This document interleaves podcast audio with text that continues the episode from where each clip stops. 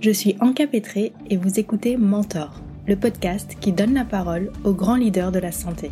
Mon ambition Vous permettre d'apprendre et de vous inspirer des meilleurs.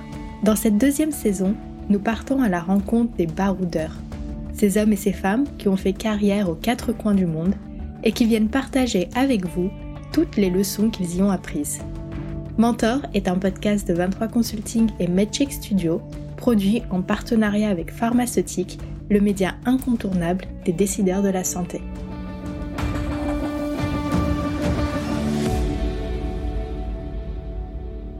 Épisode 12 Charlotte Scordia à Rambourg. Je ne pouvais pas consacrer une saison au baroudeur sans convier la grande aventurière qui est Charlotte Scordia Rambourg. Véritable exploratrice dans l'âme, elle a découvert et partagé sur son blog Récits d'escapade plus de 25 pays aux histoires fascinantes et inspirantes. Mais Charlotte n'est pas qu'une exploratrice. Dans la vie de tous les jours, elle est aussi directrice de la communication d'Amgen. Jeune femme à l'énergie débordante, créative, déterminée et résolument optimiste, Charlotte ne se contente pas de rêver à mille idées par minute. Elle se retrousse les manches pour donner vie à ses projets. Dans cet épisode bonus, plongez dans l'univers de cette femme de conviction, ardemment engagée en faveur de la cause LGBT+ en entreprise et pour l'amélioration du rôle des patients dans le secteur de la santé. Êtes-vous prêt pour cette échappée hors des sentiers battus? Bienvenue dans Mentor.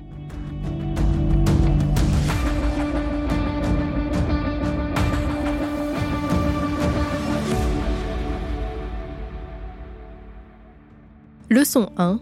Faire des rêves d'aventure. Moi, je suis issue d'une famille de musiciens, tous musiciens, enfin la grande majorité euh, musiciens professionnels, plutôt en, musique classique. Et euh, je suis le vilain petit canard qui a décidé d'aller bosser en entreprise, euh, de, quitter la musique après 12 ans de pratique, de musicale. J'ai un tout petit peu voyagé, mais mes parents n'étaient pas des grands baroudeurs.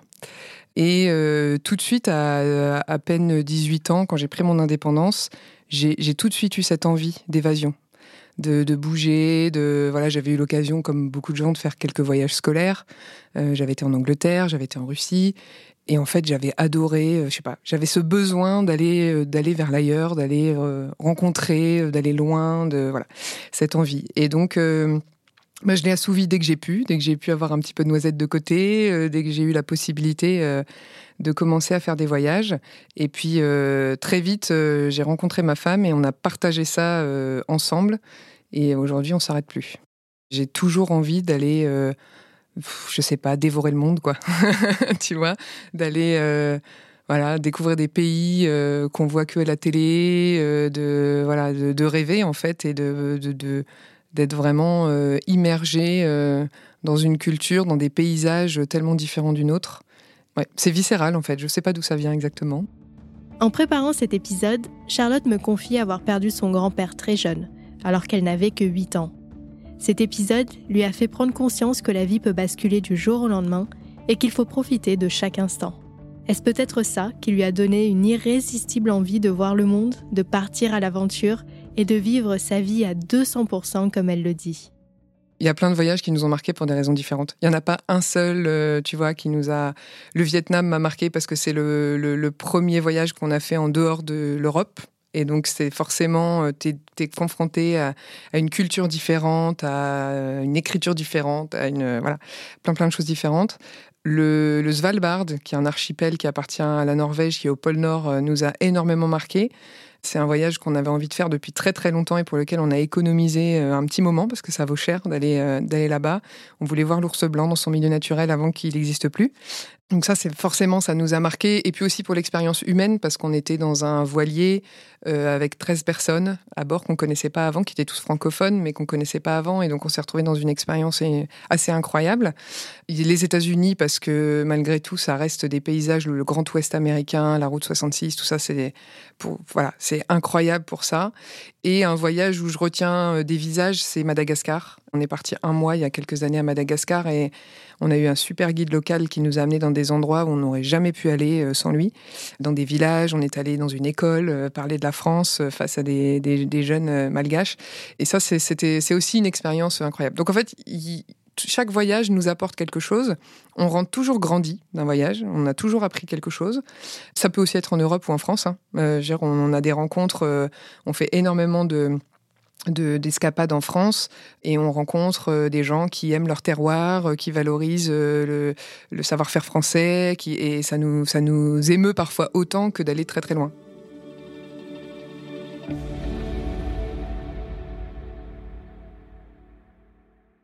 Je dis souvent que le voyage, il se vit en fait autant en amont que pendant et après. C'est-à-dire que souvent, quand on le prépare, on rêve déjà en fait, et on est déjà en train de voyager. Tu vois, euh, week-end, quand je suis sur mon canapé, à, à, scroller les blogs ou à chercher dans tous les bouquins qu'on a à la maison, on a une bibliothèque euh, bien fournie euh, sur les pays, et on est déjà en train de rêver, d'imaginer des choses et de s'évader. Après, tu as le voyage en lui-même, et là, le cahier des charges, c'est de Bon, j'organise quand même les choses. Hein. Je suis un peu en mode projet. J'ai quand même un tableau Excel en général. pour préparer un certain nombre de choses. Un peu la déformation professionnelle. Euh, mais il faut aussi laisser place à l'imprévu. Et ça, c'est des choses que j'ai appris. Parce qu'au début, je prévoyais vraiment tout. Je voulais absolument tout voir, tout cocher. Euh, tu vois, il fallait absolument aller voir là pour dire qu'on était allé, euh, etc. Et en fait, aujourd'hui, je vis le voyage un peu avec l'expérience, un peu différemment, en me laissant porter aussi, en me disant qu'un voyage, c'est aussi de rencontrer des gens, de voir des, des moments, des, des choses auxquelles on ne se serait pas du tout attendu. Et justement, tout ce qu'on a préparé avant, de se dire qu'en fait, on découvre des choses différentes de ce qu'on a préparé avant. Parce que le fait de regarder des photos sur des lieux, etc., on a presque l'impression d'y être déjà allé, en fait. Donc il y a ça. Et puis après, il y a, y a tout l'après. Et c'est. Bon, maintenant, on vit l'après encore de manière encore plus intense depuis qu'on a créé notre blog il y a six ans, parce que bah, c'est de traiter toutes les photos, de les regarder, de, de, de les choisir, de rédiger euh, ce qu'on a raconté, enfin ce qu'on veut raconter euh, de ce voyage. Et donc euh, toute cette période-là aussi, elle nous permet de revivre après coup le voyage. Vous avez bien entendu, Charlotte prépare ses voyages de manière aussi minutieuse que ses campagnes de communication en entreprise. Et puisque nous enregistrons cet épisode pendant la période estivale, il m'a semblé nécessaire de faire une pause dans cette leçon pour laisser Charlotte vous expliquer comment organiser les vacances parfaites. C'est l'heure de sortir vos cahiers et vos crayons. Dans cet Excel, il y a quatre onglets, en vrai, si tu veux tout savoir. Il y a un premier onglet qui est un tableau euh, tout bête avec euh, le calendrier. Et que ça, en fait, ça nous permet de se dire bon bah voilà, on, sait qu'on arrive et qu'on part euh, à telle date. Et ben qu'est-ce qu'on met au milieu quoi? Et d'essayer de, mettre plus ou moins, tu vois, les grandes masses d'organisation de, des journées. Le deuxième, c'est plus en fait, jour par jour, mais là je rentre beaucoup moins dans le détail qu'avant, c'est-à-dire que le tout premier voyage qu'on a fait euh, loin, euh, long courrier, c'était au Vietnam, et c'est la première fois qu'on partait en sac à dos trois semaines à deux. On avait quasiment tout anticipé, et du coup j'avais tout écrit dans le détail. Il faut faire ci, il faut aller là, etc. Aujourd'hui, je fais plus ça, et ce, ce tableau-là, il nous sert plutôt à raconter au fur et à mesure. Tous les jours, on écrit un petit peu ce qu'on fait. Le troisième onglet, c'est le budget parce que c'est quand même important en voyage de savoir au fur et à mesure les dépenses qu'on a. Et euh, donc, on rentre les dépenses qu'on a déjà payées avant et puis les petites choses qu'on paye tous les jours au fur et à mesure. Et du coup, ça nous permet aussi dans le temps, euh, on, a, on a ce tableau Excel pour chaque voyage qu'on a fait depuis quasiment 10 ans. Ça nous permet de voir l'évolution quand on retourne dans un pays ou de savoir à peu près, euh, voilà, parce qu'on a souvent des, des gens sur le blog qui nous demandent combien ça coûte tel ou tel voyage. Donc, ça donne une idée. Et le dernier onglet, c'est la liste des trucs à pas oublier dans la valise. ou le sac à dos, en fonction. Directrice de la communication le jour, Charlotte est blogueuse la nuit. Mais avant de la laisser vous en dire plus, je vous invite à jeter un coup d'œil à son blog récit d'escapade au pluriel.com et à son compte Instagram du même nom. On était euh, devant le lac de Côme en Italie pour un week-end d'escapade. En fait, c'est une idée qui me trottait dans la tête depuis plusieurs euh, années.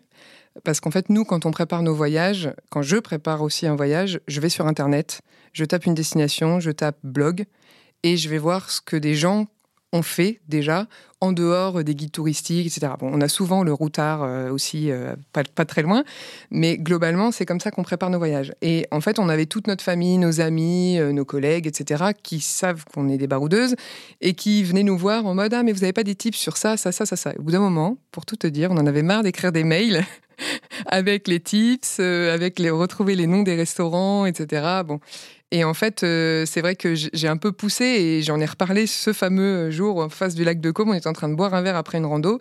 Et, et j'ai dit à ma femme, franchement, faut qu'on se lance, quoi. lançons, lançons un blog. On est toutes les deux communicantes de formation. moi, j'ai une spécialisation en communication digitale. Je suis passionnée de photographie. Elle écrit beaucoup. Il y avait un truc à faire. Donc, c'est là qu'on a trouvé le nom récit d'escapade et qu'on s'est dit on se lance. Et donc le blog, est, on l'a lancé quelques semaines plus tard, un mois après.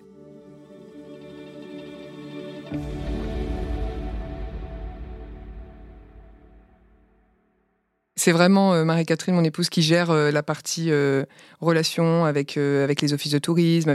Ça s'est vachement développé. Au début, on faisait pas ça. Mais maintenant, c'est vraiment elle qui gère cette partie-là. Elle rédige énormément. Moi aussi, je rédige, mais on, on s'est partagé, on s'est partagé les tâches. C'est toujours elle qui fait le premier jet et après, je relis. Et puis, bah, moi, je fais la première sélection de photos parce que sur un voyage, en fonction, quand je pars 15 jours, 3 semaines, je peux avoir 2000 photos, 3000 photos. Donc, il bah, faut faire déjà une, une, une, belle sélection, puis les retoucher. Parce que et puis les, les parce que dans un blog, euh, bon bref, il y a des détails techniques qu'il faut prendre en compte. Voilà, et ensuite on, relie les choses ensemble et on partage. Et puis sur les réseaux sociaux, ça dépend. C'est soit moi, soit elle. Moi, je suis plus sur Insta, elle, gère plus euh, Facebook et LinkedIn. Évidemment, nous ne pouvions pas conclure cette leçon sans revenir sur les voyages les plus marquants de Charlotte. Ceux qui non seulement l'ont émerveillée par de magnifiques paysages et de belles rencontres, mais qui l'ont aussi profondément bouleversée changer sa vision du monde et la pratique de son métier J'en ai deux en tête. Le premier, c'est le, Svalbard. Donc on y est allé euh, en été, donc là-bas c'est le soleil de minuit, il fait nuit 24 euh, jour pardon 24 heures euh, sur 24 et c'est une période où il fait entre 0 et 5 degrés. Donc bon, ça allait hein, malgré tout, c'est pas non plus c'est pas non plus euh, comme en hiver où tu fais moins 30. Euh, voilà. Et bon, l'objectif, c'était bien sûr de voir l'ours blanc, mais aussi de découvrir cet archipel. Il y a plein d'autres euh, animaux à voir et il y a surtout des glaciers extraordinaires à voir. J'ai des souvenirs où on arrive en bateau et t'entends veler, le, ce qu'on appelle veler le, glacier. Donc c'est qu'un morceau du glacier qui, tombe et ça fait un bruit incroyable. Et en même temps, tu te dis, bah, il est en train de fondre en fait ce, glacier. Et, j'ai une anecdote très particulière, c'est qu'on n'avait pas trop le droit de monter dans la cabine du capitaine du bateau. Et un matin, je lui ai demandé si je pouvais monter avec lui dans la cabine euh, pour, euh, pour passer un peu la matinée avec lui, qui m'explique tous ces trucs. Et en fait, euh, je vois sur une carte des lignes, parce qu'il a une carte sur un écran, il y a plein de lignes. Et, je lui dis, mais je comprends pas, parce qu'en fait, là toutes tes lignes là, euh, plus ça va, plus elles sont euh, en fait, plus, elles sont longues et elles vont euh, loin, etc. Et en fait, il m'explique, il me dit en fait toutes les lignes, ça correspond au tracé. C'est quand ils sont déjà venus, parce que ça faisait des années qu'ils allaient là-bas. Il me dit à chaque fois ça a été un tracé, donc tu as les années. Et en fait, il, me, il me montre concrètement les années et il me dit bah tu vois, aujourd'hui, on est vraiment tout au fond. Et il y a 5 ans, 6 ans, quand on venait, on était là. Et en fait, ça montre clairement, et là j'ai eu l'exemple visuel même de la fonte d'un glacier. Et ça m'a vachement marqué parce que tu te dis, on l'entend tout le temps partout, oui, les glaciers ça fond, etc. on en entend parler, mais on ne le voit pas concrètement. Et là, en regardant cette carte, je me suis dit, ah ouais, d'accord, en fait, chaque année que tu viens, tu, vraiment, tu peux. Et il me dit un jour, on ira, mais ça sera la Terre, quoi, il y aura plus de glaciers. Donc euh, ça, calme un peu, puis tu, tu, tu, tu, réalises un peu ça. Donc je pense que ça, on avait quand même conscience euh, du réchauffement climatique et tout ça. Euh, on n'est pas du tout climato-sceptique, mais malgré tout, d'avoir des exemples comme ça concrets où tu y vas et tu, vraiment tu t'en rends compte, tu te dis bon, ok, effectivement, il y a, y a, quelque chose qui se passe. Donc ça, c'est le premier exemple. Et le deuxième exemple que j'ai, qui est plus humain, c'est justement Madagascar, parce que on a été confrontés à, une vie tellement différente de la nôtre, euh, dans des villages où ils n'ont pas l'eau, ils n'ont pas l'électricité. On a passé trois jours euh, immergés dans un village comme ça, où, euh, enfin, l'eau, ils en ont, mais c'est au puits. Hein, voilà, donc on se douchait avec avec un seau. Enfin, c'était un truc assez assez incroyable comme expérience. Je dis souvent, c'était notre rendez-vous en terre inconnue. Et en fait, ça, ça nous a marqué parce qu'on a on a confronté des cultures. On est allé avec des copains. On était en plus deux couples homo avec euh, face à quelqu'un voilà qui vit dans une culture tellement différente où il y a des castes où il faut se marier avec la bonne caste où il faut enfin tu vois c'était vraiment euh, très très euh, enfin c'était assez prenant. Et, et, on a beaucoup échangé avec eux et c'était incroyable de voir déjà leur ouverture d'esprit par rapport à notre situation. Notre ouverture d'esprit aussi par rapport à la manière dont ils vivent par rapport à nous, notre confort de vie euh, actuel. Et ce voyage, il nous a fait vraiment, en plus on y est resté un mois, on a eu le temps de, gamberger, on a vraiment eu des discussions euh, tous les quatre sur euh, notre condition, sur le confort, qu'est-ce que c'est que le confort, sur la consommation, d'être tout le temps les soldes, il faut aller s'acheter des fringues, etc. Quand eux là-bas, ils ont même pas de quoi mettre des chaussures c'est deux extrêmes et tu te rends compte que tu as la surconsommation d'un côté et la sous-consommation d'un côté et que en fait il y a un juste milieu à trouver euh, entre tout ça quoi. Donc ça ça nous a fait beaucoup réfléchir et ça nous a fait changer en revenant nos manières de consommer.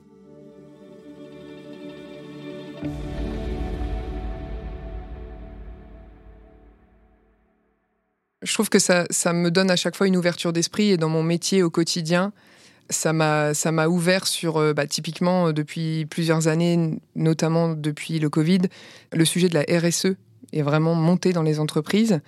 C'est le cas chez Amgen, mais c'est le cas partout. En fait, je pense que les gens ont pris conscience de quelque chose euh, avec cette pandémie. Elle aura au moins servi à quelque chose. Et je pense que c'est quelque chose dans les entreprises où tu te dis, bah, en fait, on peut être une entreprise engagée tout en restant une entreprise de business, euh, voilà, avec des objectifs, avec tout un tas de choses.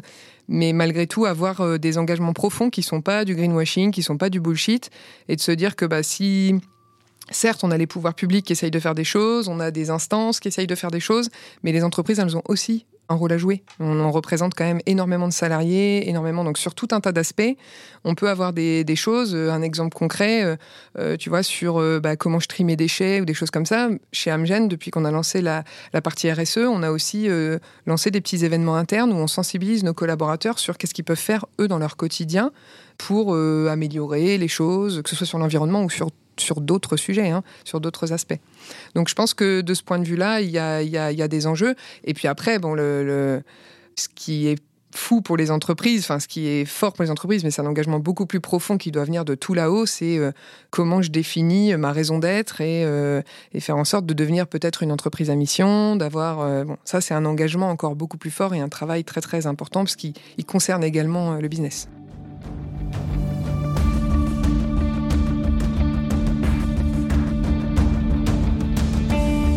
Ce podcast est produit par MedCheck Studio, le premier studio français spécialisé dans les podcasts santé. Pour continuer à suivre l'actualité du secteur de la santé et découvrir des portraits de décideurs, nous vous encourageons à faire un tour sur le site de Pharmaceutique. Si cet épisode vous a plu, n'oubliez pas d'en parler à vos amis, à votre famille ou à vos collègues. Nous pouvons tous apprendre et être inspirés par les grands leaders de la santé.